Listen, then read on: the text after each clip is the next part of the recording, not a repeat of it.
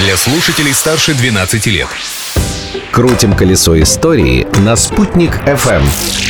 Слушайте удивительные подробности и интересные факты в историческом путешествии с Веленой Мусабаевой. Всем большой привет! На календаре 7 июня, и я приготовила для вас очередную прогулку в историю этого дня. Ну что, Алга?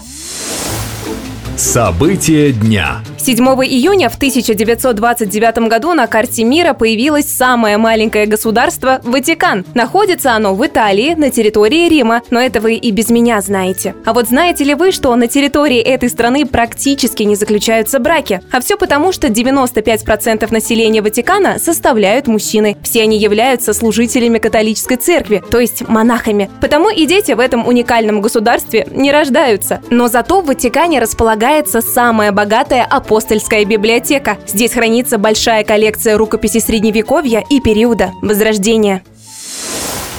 История дня. А еще сегодня день рождения отмечает одно из чудес света – Мавзолей Тадж-Махал. Кто-то называет его седьмым чудом света, кто-то восьмым, но то, что это действительно уникальное строение, остается фактом.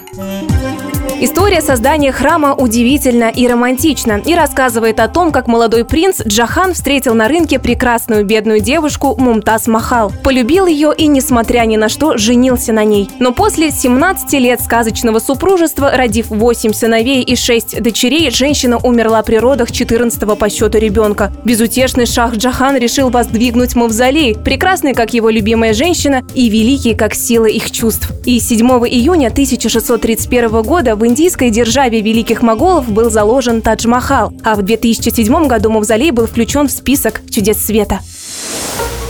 Личность дня.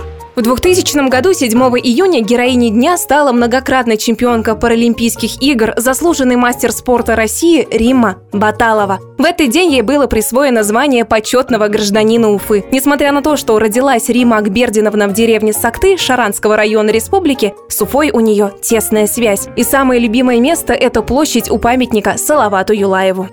Тогда еще, наверное, назывался пятачок. Вот, на этот пятачок мы приходили, там, знаете, кто песни пел, кто там на гармошке играл, кто на гитаре играл. И мы таким удовольствием туда приходили выходные. Ну и так прогуливались постоянно по этой части города. Старая Уфа – это самое любимое мое место, наверное, скажем так, вот, потому что мы постоянно летом там тренировались, соревновались. Много раз успешную спортсменку пытались уговорить переехать в другие города и страны. После Олимпиады в Сиднее, например, ей обещали золотые горы, если она останется в Австралии. Но Рима Баталова вернулась на родину и по-прежнему стоит у руля паралимпийского спорта в республике и в стране. Ну что ж, про 7 июньский день рассказала, а о дне грядущем поведаю завтра. Встретимся в это же время на Спутник ФМ. Велена Мусабаева. Всем добра. Колесо истории на «Спутник FM.